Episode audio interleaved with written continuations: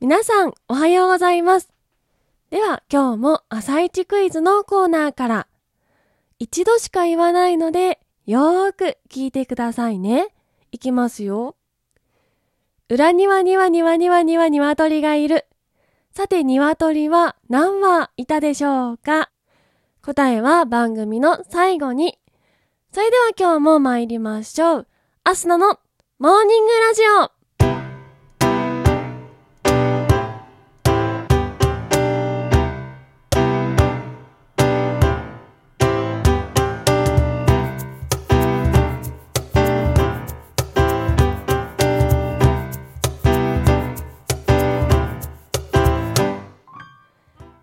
まして皆さん、おはようございます。そして本日5月21日金曜日、お誕生日のあなた、おめでとうございます。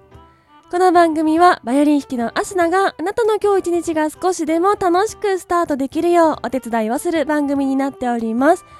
今日のお天気や一日をワクワク過ごせるお役立ち情報などお話をしていきますのでどうぞ最後までお付き合いお願いいたします。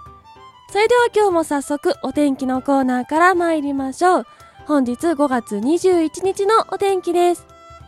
活発な梅雨前線の影響で西日本では大雨となっています。九州から東海にかけては局地的に非常に激しい雨が降りそうです。土砂災害や低い土地の浸水などに警戒してください。関東でも雨が降ったり止んだりしそうです。北日本にも雨の範囲が広がり、東北は雨の降る時間が長いでしょう。北海道も午後は雨のところが多くなりそうです。最高気温は平年並みのところが多く、東京都最高気温25度の予想となっております。それでは次のコーナーに参りましょう。毎日が記念日のコーナー。本日5月21日の記念日はこちら。世界文化多様性デー。小学校開校の日。探偵の日となっております。世界文化多様性デー。こちらは国連総会で5月21日に記念日に制定された国際デーの一つとなっております。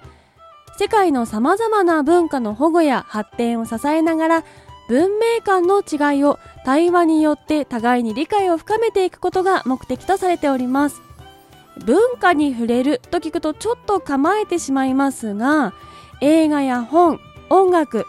美術館や博物館を通して異なる文化に触れることができますし、もっと近いところで言うと、自分の近くにいる人と話をしたりするだけでも、自分とは異なる考え方、ものの見方に触れることができるので、広い意味で言えば、異なる文化に触れる、理解を深めることにつながることになるかなと思います。え小さいところから始め、それがだんだん大きなものにつながっていくと思うので、まずは手の届くちょっとしたところから取り組んでみてはいかがでしょうか。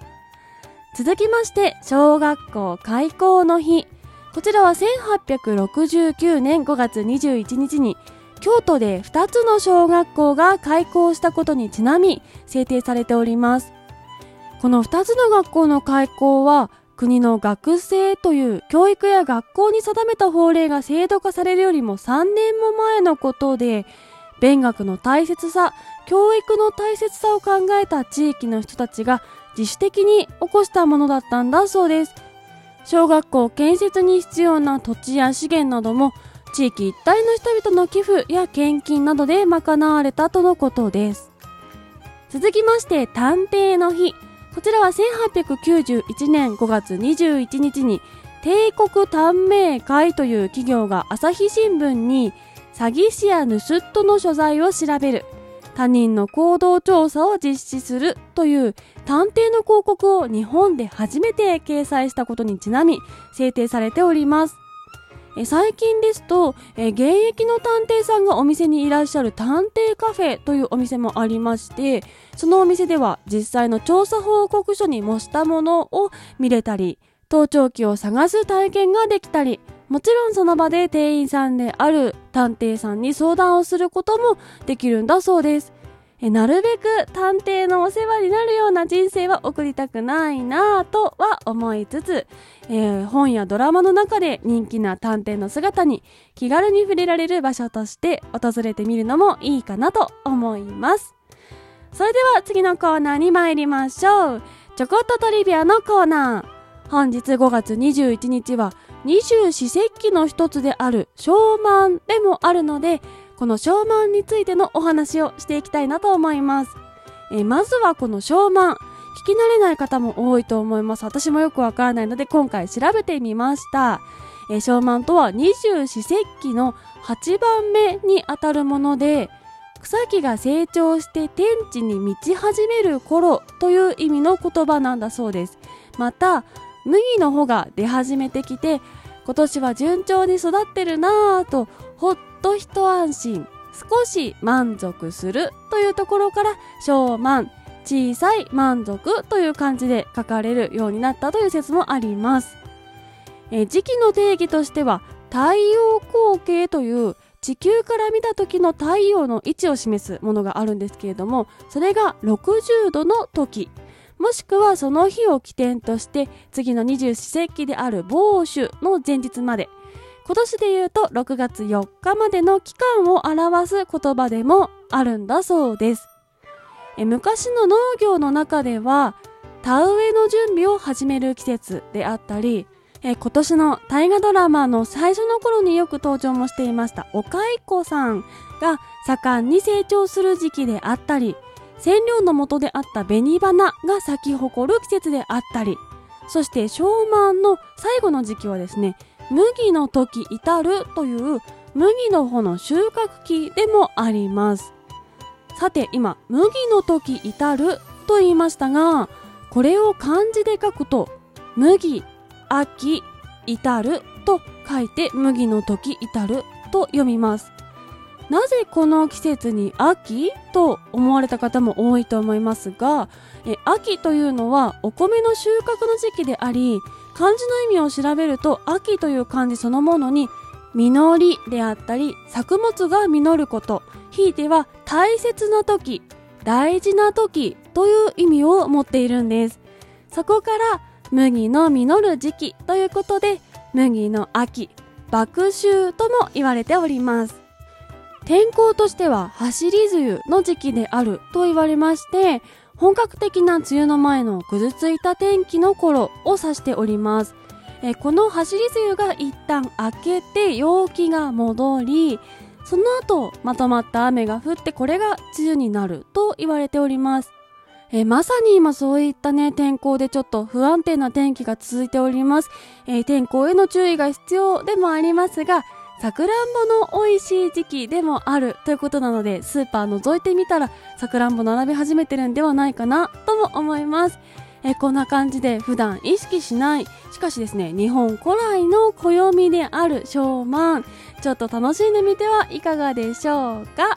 ということで、今日のチョコとトリビアのコーナーは、二十四節気の一つ、小満についてお話をさせていただきました。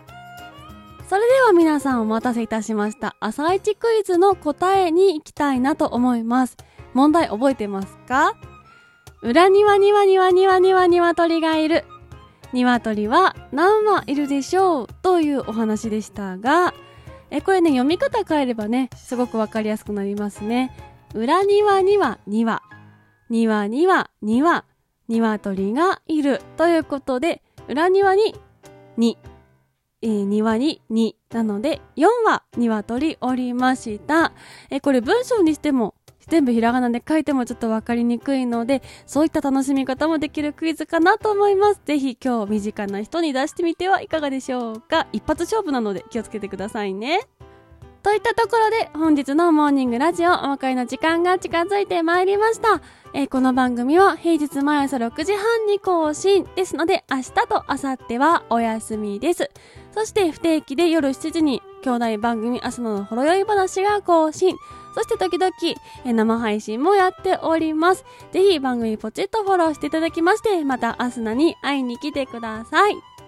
ということで皆様今週も1週間お疲れ様でした。昨日の誕生日配信たくさんの方にいいねいただいて本当に嬉しく思っております。ありがとうございます。それでは皆さん行きますよ。今日も一日笑顔でいってらっしゃーい